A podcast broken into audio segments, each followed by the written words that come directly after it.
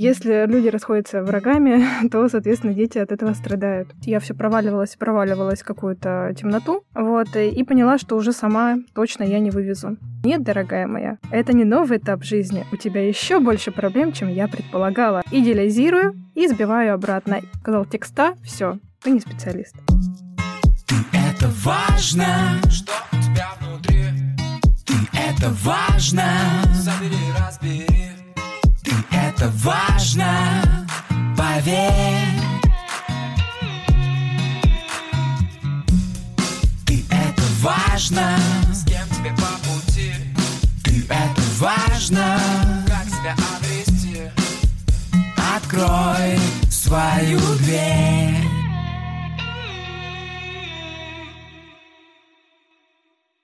Добрый день, дорогие друзья! Я, Мицкевич Елена, рада приветствовать вас на своем подкасте «Ты это важно». И сегодня у нас в гостях дорогой моему сердцу человек, долгожданный, Вика Каблинская, специалист по таргетированной рекламе, один из лучших в Инстаграме. Но сегодня мы будем говорить не столько о профессиональных регалиях Вики, сколько о личных моментах. Вика, привет! Привет-привет! Я хочу сказать вам, дорогие друзья, что это первый подкаст, и мы с Викой обе немного волнуемся, который мы записываем дистанционно. Я в Москве, Вика в Таганроге. Я, если честно, очень волнуюсь, потому что на такие личные темы обычно я публично никогда не выступаю. Скажи, пожалуйста, почему ты согласилась на мое предложение? Ну, во-первых, мне это довольно-таки интересно. А плюс ко всему, это что-то новое про меня. И я думаю, что обо мне могут моя аудитория что-то новенькое узнать. Тогда давай начнем с такого уже классического для меня вопроса. Поделись, пожалуйста, как психология впервые пришла в твою жизнь? И когда у тебя, при каких обстоятельствах впервые появилось желание обратиться к психологу? Возможно, это два разных события, но тем не менее. А, да, действительно, психология в моей жизни появилась а, два раза, приходила ко мне два раза. Первый раз это было в 24 года, когда я начала свой блог вести по SMM, эм эм, по маркетингу и собирала мастер-класс в Таганроге, чтобы обучающий такой небольшой мастер-класс провести другим специалистам. И выступление было всего на 5 человек, из этих пяти двое были моими друзьями, но а, из-за того, что я выходила на сцену, я боялась и тряслась, как осиновый лист. Я думала в моменте выступления, что я сейчас все закончу, завершу, верну деньги, скажу все, до свидания, я не могу, потому что мне было настолько плохо, и меня так трясло, и били нервы, нервы вот, как и сейчас немного. А, соответственно, я думала, что все, я сейчас завершу. И я пошла на терапию. Первый раз у меня был психолог, это была трансовая терапия э, в несколько сеансов. А, довольно-таки необычно. Я не была готова к такому, я не знала, что это такое, как это называется, я уже гораздо позже это поняла, но мне это очень сильно помогло. А, я обрела какую-то опору в себе, я смогла вести прямые эфиры в Инстаграме, записывать сторис, а, вообще, в принципе, выступать после этого, собирать а, уже аудитории побольше, пяти человек, вот, и выступать на такие аудитории, и меня это больше э, не напрягало, то есть мне было очень легко общаться с аудиторией э, в целом. А второй раз я обратилась к психологу уже спустя где-то года полтора. А, я уже понимала, что мне как-то плохо, мне уже нехорошо, я выгораю. А, ну, я так предполагаю, что я выгораю. Я обратилась к этой же девочке-психологу, которая, с которой первый раз работала. Она мне ничем помочь не смогла. И я ну, просто остановила эту тему и жила с этой проблемой существовала по большей части. Не могу сказать, что я жила. Это как во сне такая жизнь. А потом я подумала, что, скорее всего, у меня депрессия, и я обратилась к психиатру. Психиатр довольно-таки своеобразно определила мой уровень депрессии, сказала, да, действительно, у тебя депрессия, и э, вот тебе таблетки, лечись. И все. На этом вся, вся терапия закончилась. Таблетки мне не особо помогали, становилось все хуже и хуже. То есть, правильно я понимаю, дозировка не корректировалась? Вообще никаким образом, да. При этом психологической поддержки не было. Друзья, вот здесь, Вика, спасибо большое, что ты делишься этим опытом. Мне очень хочется сказать, что это не ок. Да, когда подбирается медикаментозное лечение, все делается индивидуально, отслеживается в достаточно в продолжительном периоде состояние человека и, соответственно, корректируется. Да, часто меняются еще препараты, индивидуально подбираются. Поэтому здорово, чтобы наша аудитория, люди, которые будут слушать, были осведомлены насчет этого момента. Да, и я этого не знала. Просто она мне прописала такой вот рецепт, сказала, иди пей, э, если будет хорошо, прекращай пить. Если будет плохо, приходи еще раз. Я продолжала пить данные депресс... антидепрессанты. Мне лучше не становилось. Я все проваливалась, проваливалась в какую-то темноту. Вот. И поняла, что уже сама точно я не вывезу. И обратилась э, к психологу на терапию обычную терапию. Вот. Э, и в целом мне это очень-очень помогло. Я ушла с таблеток, в конечном итоге. Мгм. Вот, э, и в целом э, мне они больше не понадобились. Ты знаешь, в каком подходе работал этот специалист? Нет. Я знаю, я, Да, у меня Лена знает э, э, мою своеобразную историю с этим психологом. Я, конечно, не хочу обесценивать тот э, год и несколько месяцев нашей терапии, потому что она мне действительно очень помогла, но вопросов у меня было довольно-таки много. Это была просто терапия по запросу. Ну, я могу описать, как это выглядело. Я приходила с запросом, говорила, что мне вот сейчас плохо, меня вот это беспокоит, и мы разбираем эту ситуацию. И каждый раз я приходила с, с определенным запросом. Приходила а, раз в неделю у меня был час, а, ну, даже не час, а 45 минут, если быть верным, правильно говорить. А я Мгм. приходила с запросом конкретным, и где-то на сеанс третий или четвертый мне стало действительно легче, и э, я решила, что можно, в принципе, завершать терапию, потому что больше у меня запросов нет, мне действительно очень хорошо, я на такой эйфории, даже новый, новый этап жизни начинается. На что она мне сказала, что э, нет, дорогая моя, это не новый этап жизни, у тебя еще больше проблем, чем я предполагала. Давай-ка с тобой э, проведем О, исследование. боже, боже. Да, да, да. Вот. Мы проводили исследования в течение месяца два раза в неделю. А, Все эти часы, конечно же, я оплачивала, но я не понимала, для чего это про- проводится. Она мне намекнула, что у меня, возможно, есть биполярное расстройство. И проводила это исследование. Психолог. Да, психолог. А. Вот. А у нее медицинское образование Нет. было? Нет, у нее нет медицинского образования. Ага. Диагноз э, подобного рода может ставить Да. только психиатр. Да, я уже тоже об этом попозже узнала. Где-то через несколько месяцев. А, ну, собственно, Мгм. она проводила это исследование, и когда завершилось, завершилось на- наше такое месячное интервью, она мне сказала такую интересную фразу. Она не подтвердила ни диагноза, ничего, она мне просто сказала, а, что ам, да, а, подтвердилось то, что я думала. Она мне так сказала.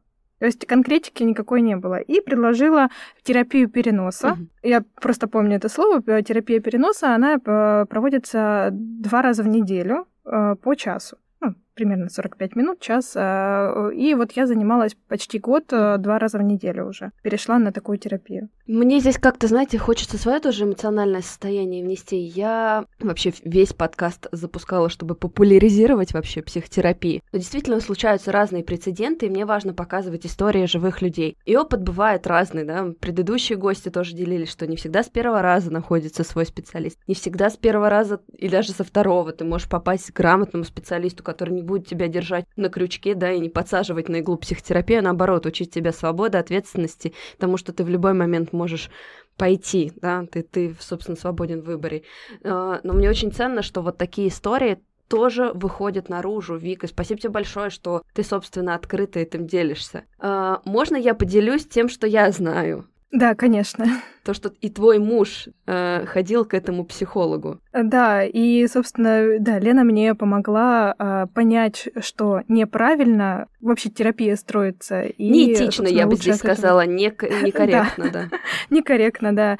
И э, я чувствую, у меня было большое чувство вины по отношению к своему психологу э, какое-то время, и ты мне очень помогла освободиться от этого чувства и понять, что э, завершать терапию я могу в любой момент, потому что у нас с ней э, был якобы какой-то словесный договор, что если я захочу завершить или прервать, то я должна все равно оплачивать сеансы, на которые даже не прихожу. Мгм. Я здесь отдельно хочу сакцентировать момент о том, что, друзья, если вы работаете с супругом в личной терапии, у вас у каждого по-хорошему должен быть свой специалист. Должно быть ощущение герметичности и безопасности и понимание, что в хорошем смысле специалист только твой, и никакого стороннего взгляда, сторонних чувств не будет привнесено, чтобы не выстраивался такой уже со специалистом треугольник взаимоотношенческий.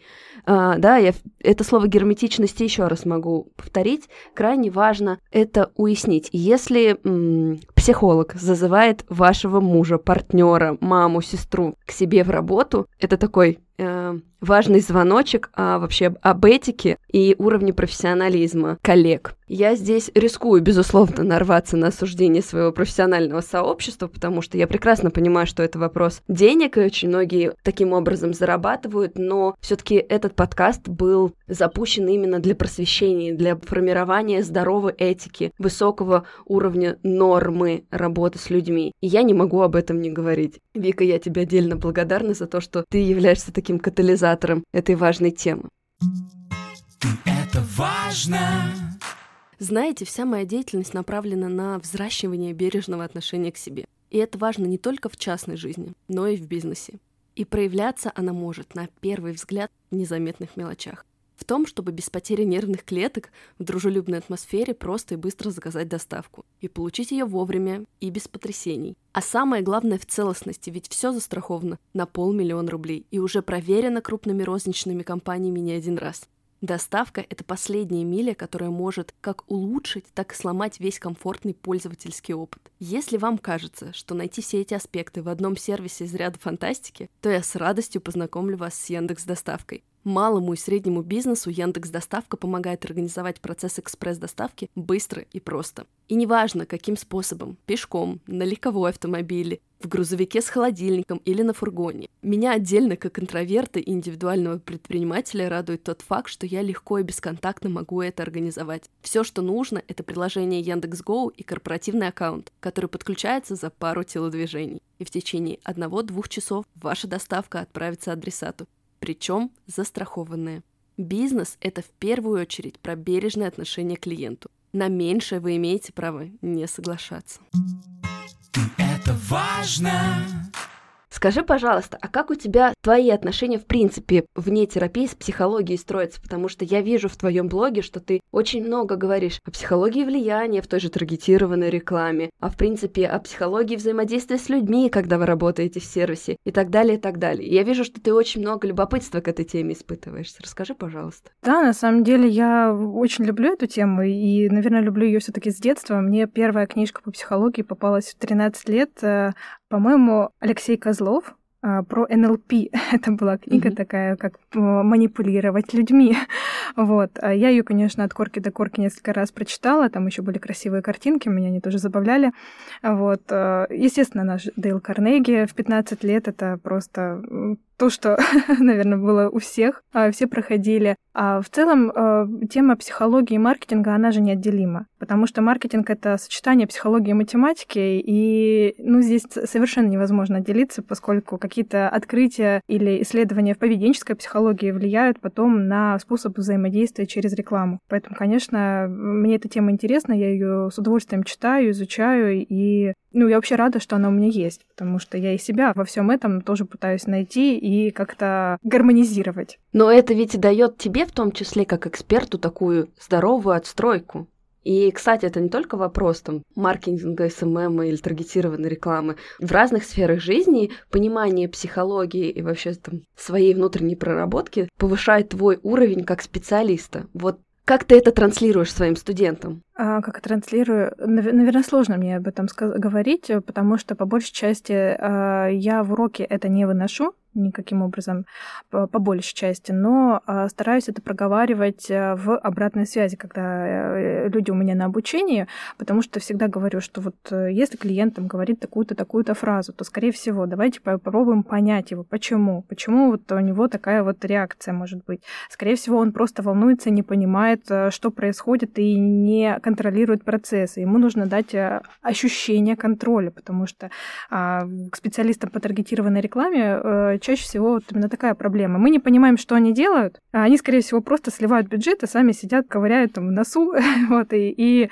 а, собственно, просто развлекаются. Вот. А тут, конечно же, ситуация другая, и поэтому нужно подстроиться а, так, чтобы и клиент ощущал свою важность, и, и у него было чувство может, даже иллюзия контроля, вот, потому что в любом случае он контролировать процесс сильно-то и не может. Но, тем не менее, э, диалог с ним строился адекватно. То есть такая эмпатия, понимание человека, переживающего на той да, стороне, да. да, и своей профессиональной деятельности. Это здорово, это же про чуткость. Да, чаще всего нам приходится успокаивать клиентов, объяснять, разговаривать. Но а, так как специалисты в таргетированной рекламы такие вот люди, ну и я сама по себе такая вот э, уйти, вот поковыряться с кнопками, технически все понастраивать, поделать, общаться не особо хочется, потому что это немножко другое. Там ты сидишь с Фейсбуком, с машиной, а в основном взаимодействуешь, но в работе это все равно, конечно, необходимо. Знаешь, мне очень как-то так тепло видеть, как осознавая свои особенности, да, такую интроверсию, закрытость, ты все равно понимаешь необходимость среды, в которой ты находишься, да, и адаптируешься здорово под нее. Это не вопрос какой-то манипуляции, это вопрос какого-то видения и уважения друг друга. Это же очень по-взрослому. Ну, мне это не сразу пришло. Как это формировалось? Я взрослела в психотерапии как раз-таки с, со своим последним психологом. Вот про что я и говорила, что, конечно, были вопросы у меня к работе, и были вопросы к нашим иногда периодически сеансам, но тем не менее это многое мне дало. Я очень изменилась за последние годы полтора. А, мне кажется, что абсолютно другой человек и совсем по-другому смотрю на мир. А я приходила незрелым человеком, то есть я сепарацию от родителей, конечно же, прошла еще очень-очень давно, в 15 лет э, я не живу э, с ними вместе, и, соответственно, сепарация немножко даже раньше произошла. Но эмоционально я не выросла, я не прошла некоторые этапы взросления, и вот у меня была такая категоричность прослеживалось во мне, типа, вот здесь хорошо, это плохо, и, не, и никак по-другому. Если человек сделал что-то плохое, то все, все его поступки, переживания э, и вообще, в принципе, весь предыдущий опыт нашего общения перечеркивается, значит, все, он стал плохой. Ну, знаешь, вот эта серия, типа, есть только черное и есть только белое. Угу. Вот это мы очень много прорабатывали, и прорабатывали как раз-таки принятие в себе каких-то недостатков, потому что я-то тоже э, могла делать что-то плохо, и какие-то плохие, возможно, поступки, с, даже с моей точки зрения, не понимая, почему я их делаю, но при этом себя виня и просто добивая себя. А, и, собственно, принятие себя и своих каких-то качеств, понимание каких-то особенностей индивидуальных, а, они, конечно, дают возможность полегче смотреть и на других. А ты можешь как-то, ну, конкретно описать портрет Вики полтора года назад и портрет Вики сейчас? Какие это два человека? Какие это два человека? Ой, сложно, наверное. Вика полтора года назад э, очень неуверенная в себе. Я не могу сказать, что у меня супер самооценка сейчас, но она гораздо лучше и выше, чем раньше. А тогда она не очень уверенная в себе. А, возможно, где-то а, дерганая. Вот мне кажется, вот я могу только так нервная и дерганая. И, соответственно, а, постоянно а, возводящая в идеал других людей и а, сбивающего с этого с пьедестала постоянно этих, э, этих же людей обратно. То есть кого-то идеализирую, и сбиваю обратно. И эти процессы происходят постоянно, происходили постоянно. Сейчас я понимаю прекрасно, когда у меня э, бывает заносит еще по привычке вот, в идеализацию кого-то. А, но я себя останавливаю, дышу, разговариваю, общаюсь сама с собой, понимаю, что сейчас идет, что происходит и что будет. Потому что в идеале человек не может оставаться никогда. Ну, например, а, мне может понравиться какой-нибудь писатель, я начинаю его зачитываться, его биографии зачитываться, и все, я его идеализирую, это идеальный для меня человек, и он может сделать или сделал в биографии своей какое-то что-то нехорошее для меня, в моем понимании, естественно, в моей картине мира например, бросил жену и пятерых детей, как Джуд Лоу или кто-то там из актеров. И все, я, я начинаю его воспринимать как самого ужасного человека на свете, и больше ни фильмы, ни книги не буду смотреть. Mm-hmm. Вот. А, ну, понятное дело, что поступки бывают разные, э, категории. Бывает даже какую-нибудь фразу может человек сказать, и я просто перестаю его воспринимать как специалиста даже. Раньше. Это было Вика полтора года назад. Mm-hmm. То есть сказал неправильное слово, сказал текста, все, ты не специалист. И вся твоя работа просто до этого перечеркивается. Да. Здравствуй, обесценивание. Обычно в таких ситуациях оно существует не только относительно других людей, но и относительно самого себя в том числе. Безусловно. А сейчас? Вика, сейчас. Вика сегодня умеет воспринимать людей и их поступки. и разделять личности и поступки. Это для меня э, был большой, на самом деле, прорыв, поскольку э, есть люди, все люди хорошие, но э, есть у них и плохие, хорошие поступки, и плохие какие-то... Ну, опять же, это э, полярное такое описание, но если говорить проще. А есть какие-то поступки, которые могут кому-то не нравиться, а кому-то нравиться. И вот эти поступки, которые могут мне, например, не нравиться, они не перечеркнут поступки позитивные. я могу понять и принять. То есть, правильно я понимаю, ты научилась видеть более широко людей в том числе. Ну вот я даже замечаю, как ты рассказываешь про своего психолога есть явные какие-то звоночки, да, и как ты это так деликатно назвала вопросы. Но, тем не менее, я вижу и слышу огромную благодарность, в том числе за пройденный путь. Мне кажется, это действительно очень ценно, когда мы можем так амбивалентно воспринимать людей со всеми нюансами. Ну, на самом деле, да. И мы с ней это тоже прорабатывали какой-то момент, потому что через полгода терапии у меня был момент обесценивания ее, потому что я часто ее идеализировала и обесценивала в, наш, в нашем процессе терапии, и мы на этом как раз-таки очень много заостряли внимание и работали. Ну и, собственно, был момент через полгода очень такой серьезный и сильный, опять же, звоночек произошел, а, и я стала обесценивать нашу терапию, мы это проговаривали. И до меня, наверное, последний раз дошло. То есть, э, когда а, один раз э, ты проходишь этот этап идеализации, обесценивания, а один раз это проговариваешь, проделаешь, это не становится навыком. Мне понадобилось э, пройти это не то, что несколько раз, а много раз, чтобы перестать перестать обесценивать людей и вообще предыдущий опыт. Но ведь ты сейчас, в принципе, говоришь о том, как формируется любой навык, да? Нам важно прожить, прочувствовать, пока это у нас дойдет до автоматического такого паттерна. Конечно, да, и таргетированной рекламе также одно дело научиться и получить знания, а потом другое дело получить навык. Да, это нужно много-много раз. Э, скажи, пожалуйста, а сейчас психология какую часть жизни твоей занимает? Какие у тебя планы, какие у тебя с ней отношения? Пока у меня отношения психологии э, в данный момент никаких. То есть я просто занимаюсь, э, слушаю себя, э, разговариваю сама с собой по факту, да, прислушиваясь к своим эмоциям. И в целом тот год с чем-то терапии мне показал и научил просто навыку тому, как, как понять причину какого-то, например, ощущения или эмоции, или какого-то действия моего, которое идет по накатанной, скажем так, рефлекторно, то здесь я начинаю понимать причины, Э, основы фундамента оттуда, копать туда и э, в целом разбираться с этой ситуацией. Пока мне самой хватает сил э, это сделать, но я не исключаю момента, что я в какой-то момент все равно приду к психологии к, просто к другому специалисту. Да, это, собственно, вообще задача и цель э, человека выйти в самостоятельное плавание и чувствовать себя в нем комфортно. А как ты понимаешь э, вот эти вот слова «слышать себя»? Что это значит для тебя? Для меня слышать себя а, в первую очередь э, раскопать вглубь, почему и, и из-за чего это происходит. А, потому что в моей жизни много таких ситуаций происходит, когда я очень сильно впадаю в панику и тревожность, э, и, по сути, у меня включается эффект самосохранения есть рефлекс самосохранения в тех ситуациях, когда он не должен включаться, и мы это с прошлым психологом тоже э, обсудили, но никак в итоге не решили. И когда сейчас я понимаю, что у меня включается самосохранение, э, стой, беги, или, или бей, беги. Бей, беги, замри. Да-да-да, бей, беги, замри. Я обычно бегу, для меня такая ситуация, то я более-менее стараюсь себя успокаивать. То есть я понимаю, что сейчас ничего страшного и угрожающего в моей жизни не происходит, надо просто оценить ее трезвую ситуацию и решать. Угу. А как, в принципе, твоя жизнь вот не ты, не только ты внутри, а сферы твоей жизни, да, поменялись. Там, отношения с мужем, там, может быть, с теми же родителями. Потому что часто же происходит так, начинаем меняться мы, да, ты сегодня mm-hmm. много рассказываешь о своих внутренних изменениях, и начинает меняться, в частности, наша жизнь. Ну, у нас обычно там вилка происходит. Либо какие-то обстоятельства меняются, перестраиваются, либо что-то уходит из нашей жизни. И то, и то норма. Ну, на самом деле, с мужем я не могу сказать, что у нас сильно изменились отношения, потому что он э, у меня довольно-таки спокойный и адекватный человек, в отличие от меня. вот, поэтому Артем полтора года назад и Артем. Самокритика это прекрасно. да. И Артем сейчас это одинаковый человек. Вика полтора года назад и Вика сейчас это два разных человека.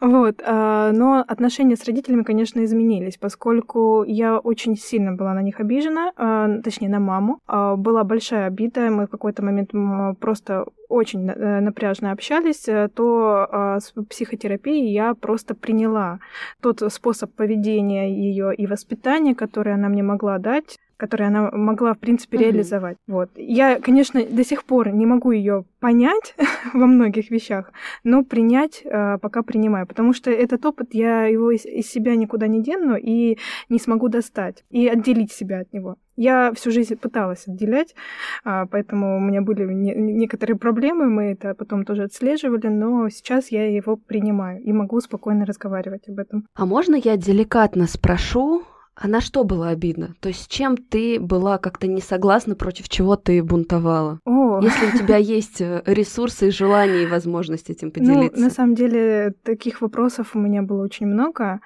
А, ну, я была не согласна и бунтовала в первую очередь из-за своего отца. А, родители развелись, когда я еще была совсем маленькая. Я его, в принципе, не помню. И возможности пообщаться у меня тоже с ним не было, потому что он умер, когда мне было лет 11 или 12. Ну и, собственно, э, я понимаю прекрасно, что в те 90-е годы, когда люди расходились, э, они расходились врагами. И если люди расходятся врагами, то, соответственно, дети от этого страдают. Ну и, собственно, как-то демонизировался образ отца, и очень сильным. Я даже стеснялась называть свою фамилию, потому что она фамилия была моего отца. вот. Меня доходило до такого. Я все время как-то придумывала обходы, мечтала выйти замуж побыстрее, чтобы поменять фамилию. Вот, собственно, в 18 лет я и это и сделала. Я вышла замуж, просто сбежала. И, собственно, как минимум этот пример я понять тогда не, ну, при- и принять не могла. Сейчас я, конечно, принимаю, и а, я только вот в прошлом году познакомилась с родственниками, последними живыми, кто есть по отцовской линии, приняла в принципе, отца и приняла часть отца в себе. Это очень важно. Слушай, между нами сейчас с тобой сотни километров, я вижу тебя по связи, но от твоей истории сейчас у меня бегут мурашки. Я просто понимаю, какой огромный путь души ты проделал относительно этой истории, и сколько боли там пришлось преодолеть. Да, там действительно очень много боли было. Я прям даже хочу сейчас паузу взять, э, чтобы выдохнуть, потому что я правда понимаю, что это история, когда ты принимаешь какую-то потерянную часть, когда ты в принципе не можешь ее вернуть, да, и пытаешься относительно этого найти что-то, что может давать тепло, близость и воссоздавать. Это правда такой настолько взрослый поступок, и мое тебе восхищение. Спасибо. Но это, конечно, пришло очень не сразу. Я себя взрослой веду только последний год так. До этого это было тяжелее. Я бунтовала. Да, и это тоже часть пути. Но Да. вот эта вот история такая... э, знаете, друзья, я часто своим клиентам говорю, что умение принимать комплименты и гордиться собой — это тоже часть здоровой самооценкой. А Вика сейчас так от моих слов засмущалась, что э, я прям понимаю, что выдерживать вот это вот «да, я прошла этот путь, это я», это еще какая-то тоже такая точка роста. Это еще до... Да, есть такой путь. Да, потому что по факту тебе есть чем гордиться, это же правда прекрасно, здорово присваивать себе результаты. Это я. Спасибо. Да не за что. Спасибо тебе, что здесь открываешься. Если мы вернемся к вопросу, который был, ты поделилась э, там переменами вот относительно мамы. Что что еще менялось в твоей жизни? То есть как системно жизнь менялась? Есть ли еще что-то, чем ты можешь поделиться с нами? Как системно жизнь менялась. А, в целом э, я стала жить э, без э, этого чувства груза и боли постоянного, которое находится во мне, ну, перманентно находилось со мной там лет с 13, с 14. И это просто другое качество жизни. Вот я могу только это сказать. Технически э, общение там с людьми или какие-то привычки, они не изменились. Но ощущение себя, легкости себя, это, конечно, совершенно др- другая жизнь. Хотя она вроде бы выглядит визуально одинаковой, но в целом это просто разные, э, разные ощущения от жизни. Появились краски. Мгм. А ты можешь что-то порекомендовать нашим слушателям, которые, возможно, ну, еще опасаются идти в личную терапию, или, возможно, боятся не найти своего психолога, или, в принципе, живут вот в этом состоянии перманентной тяжести, а, там, страданий, мучений, отсутствия вот тех самых красок, эмоций и насыщенности жизни, но пока не понимают, что, что, что им сделать, что бы ты могла порекомендовать? Я бы посоветовала почитать Лобковского «Хочу и буду». У меня с этого тоже началось. Мой страх терапии ушел из этой книги. Потому что я, я знала, что такое терапия, но все равно был страх, а, может, я какая-то не такая, пойду туда, что люди скажут. Ну, вот все эти предрассудки, которые описывают, ну, прям все про меня было вот как под копирку. Но а, когда читаешь эту книгу, и ты читаешь а, все эти ситуации, которые он там описывает, это просто твоя жизнь была. ты понимаешь, что вот где-то было что-то неправильно, и обратиться за помощью к специалисту это вообще в целом нормально. Знаешь, я здесь э, хочу включиться. Это, кстати, вопрос моего внутреннего пути, потому что раньше вот на этом бы месте, когда кто-то рекомендовал книгу Лобковского, я бы внутри просто бунтовала и говорила, господи, зачем вы этот шлак рекомендуете? Давайте что-нибудь нормальное почитаем. А сейчас я абсолютно нормально это воспринимаю, потому что, окей, действительно, но это мое субъективное мнение, что Лобковский в большей степени все равно медийная личность и шоумен, чем именно практикующий там специалист.